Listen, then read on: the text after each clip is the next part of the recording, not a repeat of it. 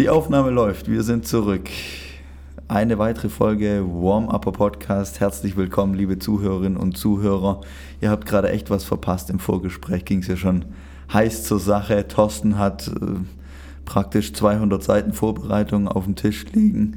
Ich freue mich aber, dass wir trotzdem wieder zu viert hier sitzen. Lukas, Nils, Thorsten, moin zusammen. Grüß dich. Hallo.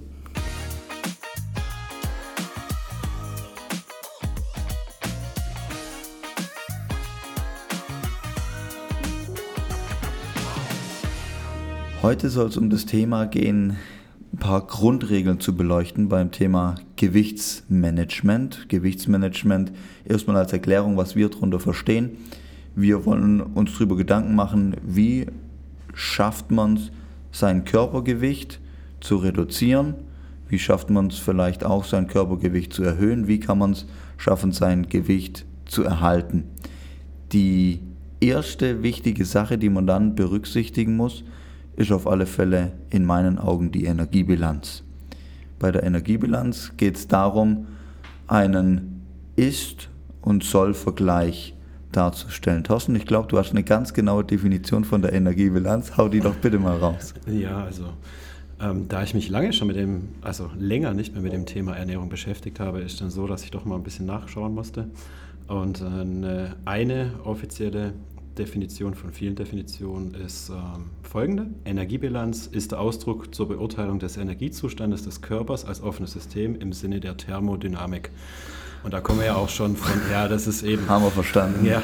Könntest du das nochmal in eigene Worte erläutern, bitte? Also das, der Energiezustand, also ich denke, wenn man Energie zu sich nimmt, wird es ja in Kilokalorien äh, gemessen. Das ist ja ein Brennwert. Also jetzt mal blöd formuliert, da wird was ins Feuer geworfen, wird gemessen, wie lange braucht es jetzt, bis es irgendwie abgebrannt ist. Und deswegen äh, heißt es auch quasi aus der Thermodynamik im Begriff. Und im Grunde genommen geht es darum, dass man auf der einen Seite die Energiezufuhr, die man jetzt durch Nahrung zu sich nimmt, auf der einen Seite hat und da zieht man dann mehrere Sachen von ab. Und äh, das ist im Grunde genommen der Energiebedarf aus dem Grundumsatz. Also wenn ich jetzt einfach nur lebe und nichts tue, verbrauche ich ja auch. Äh, plus der körperlichen Aktivität, die man den Tag über so hat und der Bildung von Körpermasse. Das zieht man quasi von dem Input, von dem, was man zu sich nimmt, ab, das Ganze, und dann hat man die Energiebilanz. So habe ich das verstanden. Ganz kurz, weil sich das jetzt wahrscheinlich keiner so mitschreibt von euch da draußen, die dazuhören. Wir werden am Schluss nochmal in den Show Notes, beziehungsweise wird nochmal einen Instagram-Post zu dem Thema geben, wo wir die einzelnen Punkte, die wir heute ansprechen, nochmal ganz kurz erklären. Ja. ja. Ich finde auch wichtig, nochmal äh, zu sagen, also es war jetzt sehr, sehr ausführlich zur Energiebilanz. So ausführlich können wir nicht auf alle Punkte eingehen. Wir versuchen heute einfach alles mal anzureißen. Ihr wisst ja sowieso, wenn Fragen offen bleiben, dürft ihr euch jederzeit bei uns melden. Bauen wir es am besten direkt mit ein. Nils, wie ist die E-Mail-Adresse? Wo können, können wir uns melden? podcast at pro-vitesse.de. Und noch kurz eine Sache vielleicht zu der Energiebilanz. Also du hattest jetzt schon ähm, besprochen, was brauche ich an einem Tag? Um mein Gewicht zu halten. Angenommen, Thorsten, der sitzt ziemlich viel, läuft dann mal zur Kaffeemaschine, läuft dann wieder zurück ins Büro, sitzt dann wieder, ist dann vielleicht mal auf der Trainingsfläche. Dann hat Thorsten vielleicht mal geschätzten Kalorienverbrauch von 2500 Kalorien am Tag. War das jetzt okay, dass ich dich als Beispiel hier genommen habe? Nee, das ist in Ordnung. Okay. ein Beispiel. Das war genau, ein Beispiel. gehen wir mal von den 2500 aus die er braucht, um sein Gewicht zu halten. Das heißt, wenn Thorsten sich jetzt jeden Tag auf die Waage stellt, merkt er nämlich zu und nicht ab. Dann hat er genau seinen Sollwert, wenn er das Gewicht halten will. Wenn er jetzt zum Beispiel das Ziel hat, abzunehmen, dann sollte man in ein leichtes Kaloriendefizit gehen. Das heißt, maximal ungefähr 500 Kalorien ins Defizit. Sprich, dann würde Thorsten nur noch 2000 Kalorien am Tag essen und dann dementsprechend abnehmen. Genau. Andersrum zunehmen, 500 Kalorien mehr oder da ist nach oben alles offen? Ja, ich glaube, also so Bodybuilder, die nehmen ja richtig, gehen dann richtig in Überschuss, aber ich glaube, ich würde erstmal so mit 200, 300 Kalorien anfangen, mal gucken, wie ich da Muskelmasse und Fett auch zunehme, wenn jetzt äh, Gewichtsanstieg das Ziel ist. Ja. Was haltet ihr für den besten Weg, tatsächlich seinen, seinen Ist-Wert irgendwo zu kontrollieren? Also es gibt ja zum Beispiel Apps, wo ich tracken kann, Es gibt aber ja auch ganz altmodisch noch Bücher, wo dann irgendwie jedes einzelne Lebensmittel drinsteht und äh, irgendwie 8000 verschiedene Lebensmittel drin sind. Heutzutage über App ganz klassisch, wo ich eintrage, ich scanne kurz den Barcode oder würdet ihr genauso machen? Ich glaube, das ist einfachste. Also man kann sich natürlich das Ganze auch händisch ausrechnen, gibt es verschiedene Formeln.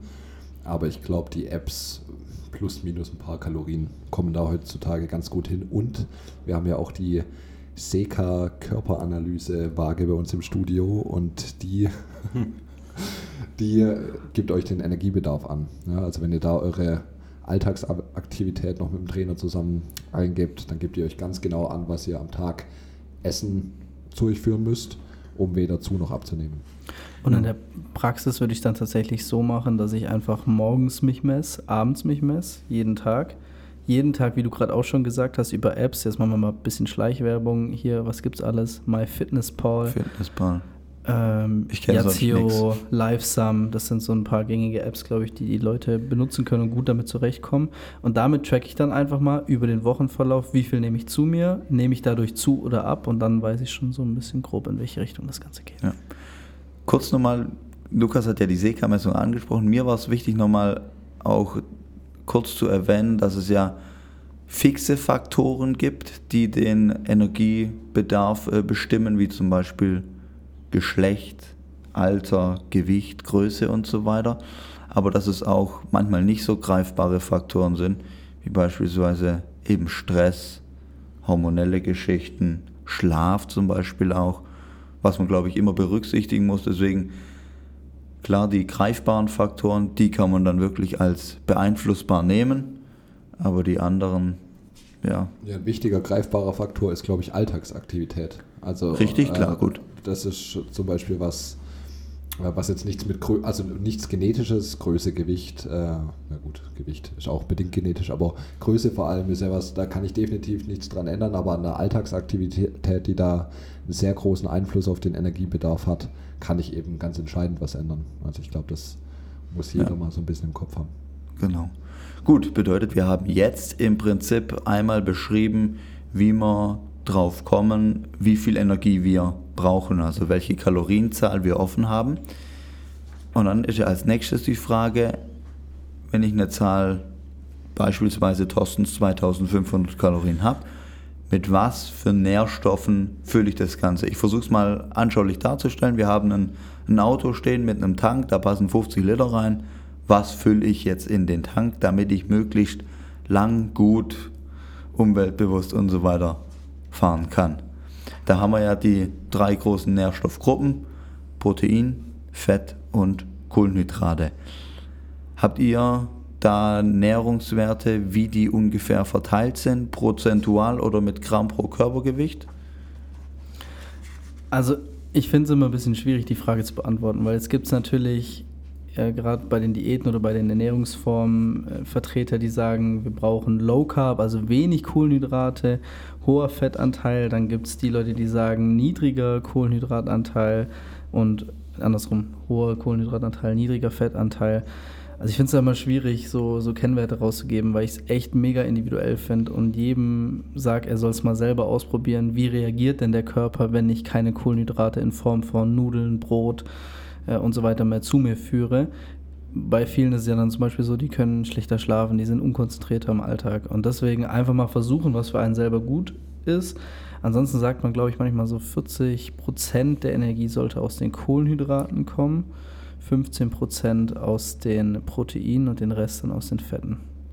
Ja, ich habe ein bisschen andere Werte Ich jetzt beim, bei Kohlenhydrate meiner. sind es, glaube ich, ein bisschen mehr. Kohlenhydrate sind es mehr. Ja. Ähm, Wie gesagt, es kommt darauf an. Also Genau, es gibt ja sowieso super individuell. unterschiedliche. Aber wir haben, also du hast jetzt ja gerade gesagt, okay, Fett und Kohlenhydrate sind typabhängig.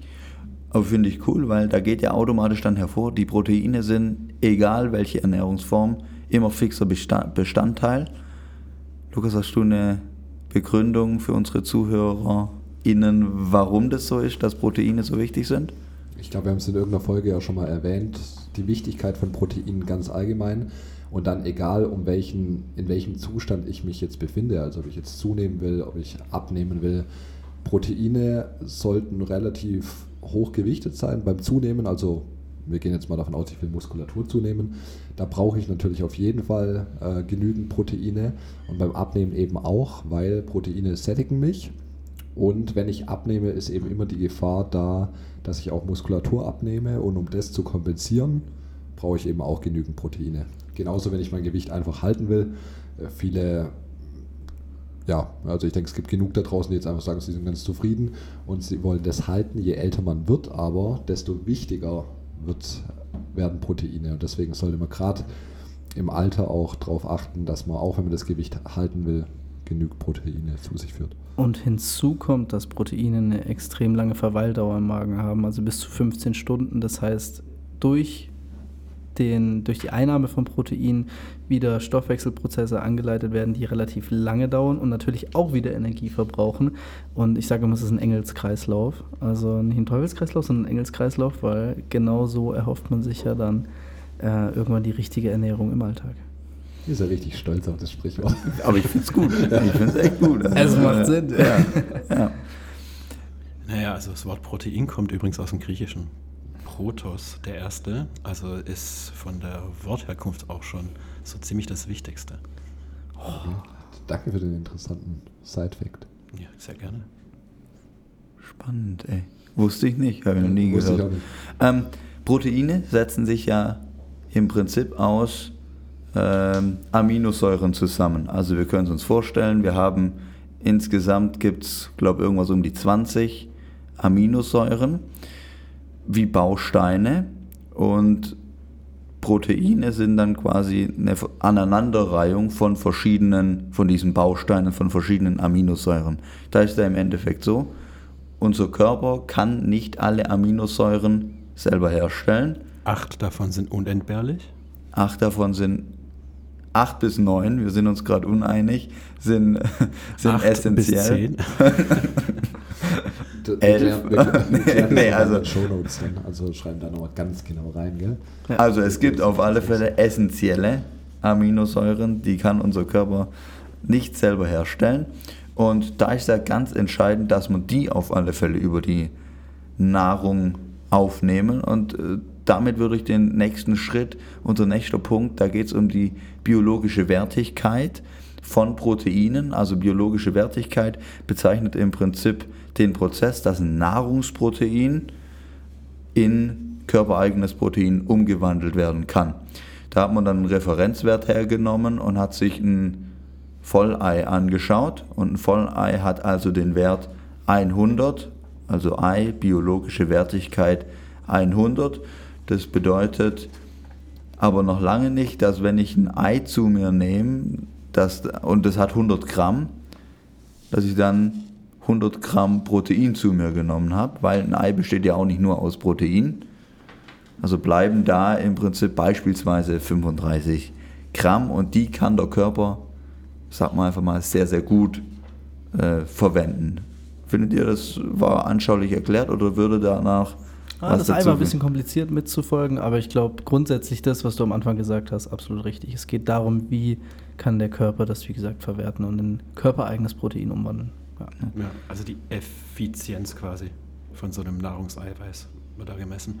Und ich glaube, abgekürzt auch als BW und findet man auch auf den meisten Lebensmitteln, beziehungsweise gerade auf so Eiweißshakes, wenn ihr die irgendwo kauft, müsste es eigentlich so einen Index geben. Und je näher an die 100, desto höher ist die Effizienz, die biologische Wertigkeit. Das wusste ich zum Beispiel nicht. Spannend. Mhm. Also ja. steht es hinten auf ja, den... Ja, bei Almazet steht es hinten drauf. Okay. Also das ist, glaube ich, das einzige Produkt. Äh, sonst habe ich es auch noch nie gesehen. Aber Thorsten kennt sich gut aus. Äh, Gerade bei den 200 Seiten Vorbereitung wundert es mich auch nicht, es da noch mit drin steht.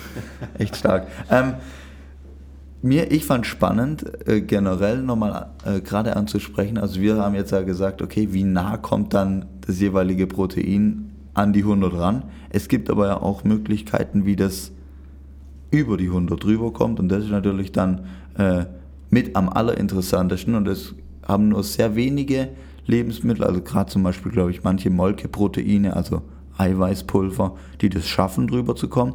Aber man kann ja zum Beispiel auch Lebensmittel kombinieren, weil dann das Aminosäure, Aminosäurenprofil nochmal vielfältiger ist. Also wir hatten es ja gerade davon, die Bausteine. Und dann haben wir einfach mehr zur Aus Auswahl.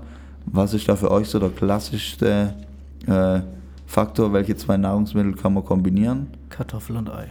Der Das ist was Klassiker. richtig Schwäbisches eigentlich. Ja. Bratkartoffeln und Ei. Ja. Das ist eigentlich optimal. Ich finde es immer, Ei und Hülsenfrüchte. Ja. Ja. ich Ja, find's immer auch. ganz ich finde es ganz gut, sich so vorzustellen wie einen DJ-Pult und du hast halt für jede äh, Aminosäure hast du einen Regler. Und wenn du jetzt was irgendwas zu dir nimmst, Beispiel Kartoffel und Ei, dann kann jeder Regler richtig nach oben geschoben werden. Und jeder Regler ist wie gesagt eine Aminosäure. Das heißt, bei manchen Nahrungskomponenten kann es vorkommen, dass ein Regler extrem tief bleibt, weil diese Aminosäure eben nicht so gut vorkommt. Und dann ist meine biologische Wertigkeit eben schlecht. Und mein Ziel sollte es sein, Produkte so zu kombinieren, dass ich diese Regler ganz nach oben schieben kann. Sorry, da hat man gerade ein Störgeräusch. Äh, wir müssen den Elefant kurz ansprechen. Wir nehmen heute ausnahmsweise mal wieder in unserem Besprechungsraum auf. Deswegen äh, auch das Summen im Hintergrund. Da haben wir hier unsere Lüftungsanlage und vielleicht die Stimmen. Manchmal kennen das ja nach dem Trainieren, wird sich noch kurz unterhalten vor der Umkleide.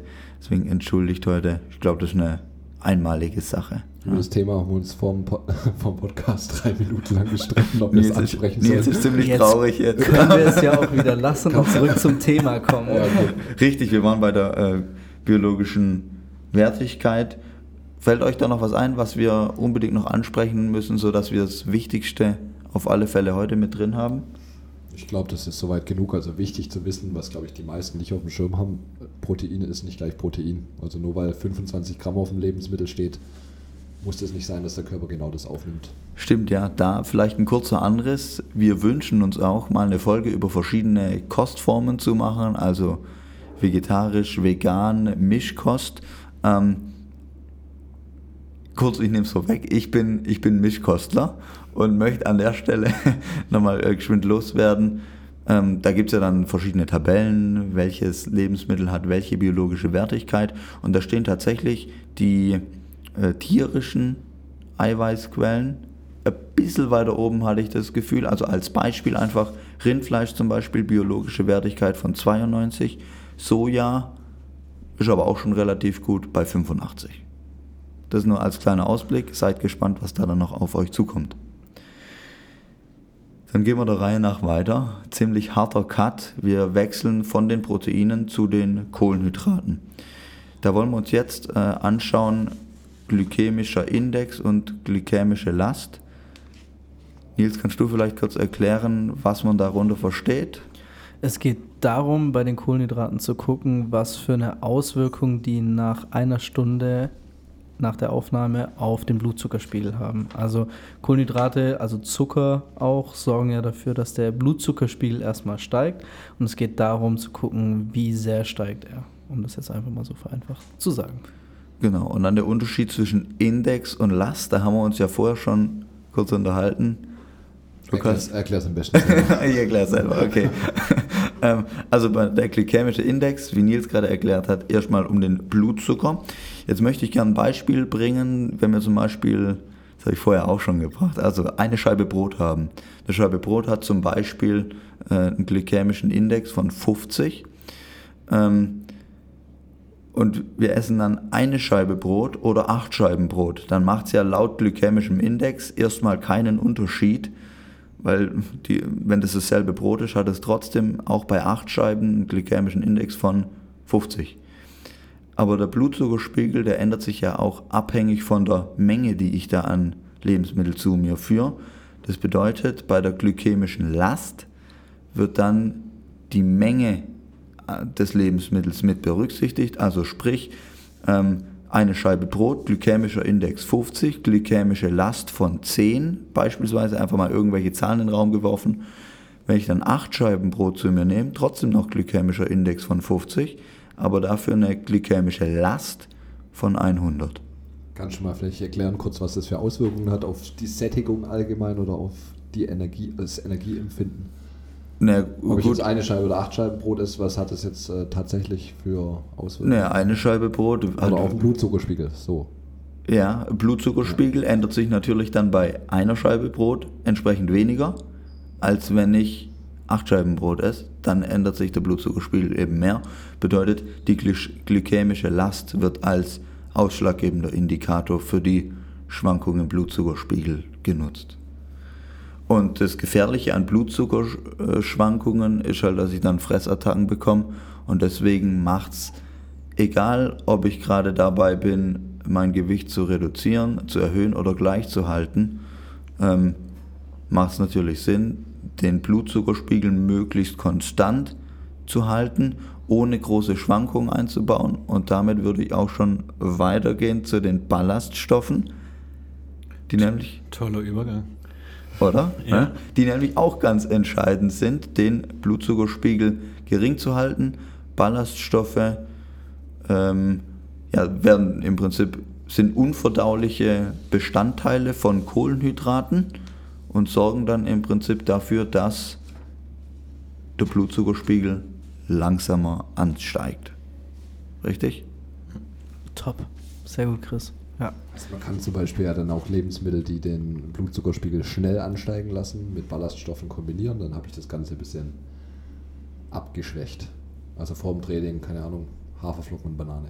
Und wenn man das jetzt tatsächlich mal merkt, dass man so Heißhungerattacken schnell bekommt, dann würde ich einfach mal googeln, was haben meine Lebensmittel, die ich normalerweise konsumiere, vor dem Training oder auch im Alltag, einfach für eine glykämische Last. Und dann, wie Lukas gerade gesagt hat, was mag ich, was hat Ballaststoffe und dann kombiniere ich das einfach mal. Das Tolle an Ballaststoffen ist ja auch, dass sie eine extreme Quellwirkung im Magen haben, sprich Wasser gut binden können und damit auch einfach einen schon besser sättigen.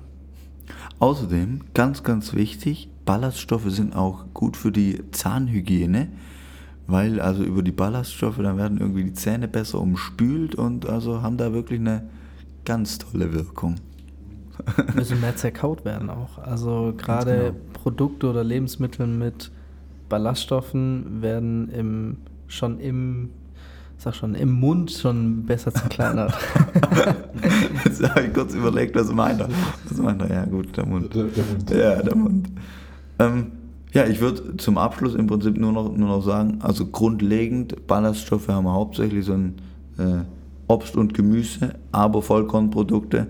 Deswegen gerade zum Beispiel die Haferflocken, die Lukas angesprochen hat, natürlich ideal. Da wollte ich übrigens, jetzt habe ich es vorweggenommen, wollte ich vorher eigentlich nochmal dazwischen krätschen. Für unsere Zuhörerinnen, also die äh, Haferflocken haben viele Ballaststoffe und eher geringeren glykämischen Index, während die Bananen einen hohen glykämischen Index haben, wenig Ballaststoffe, oder Lukas? Korrigiere mich, Ja, wenn ja, jetzt äh, doch, doch, doch, doch. doch. Sowas als zu Er- verstehen. Als Erklärung deswegen Genau. die zwei kombiniert. sowas Ja. zu verstehen.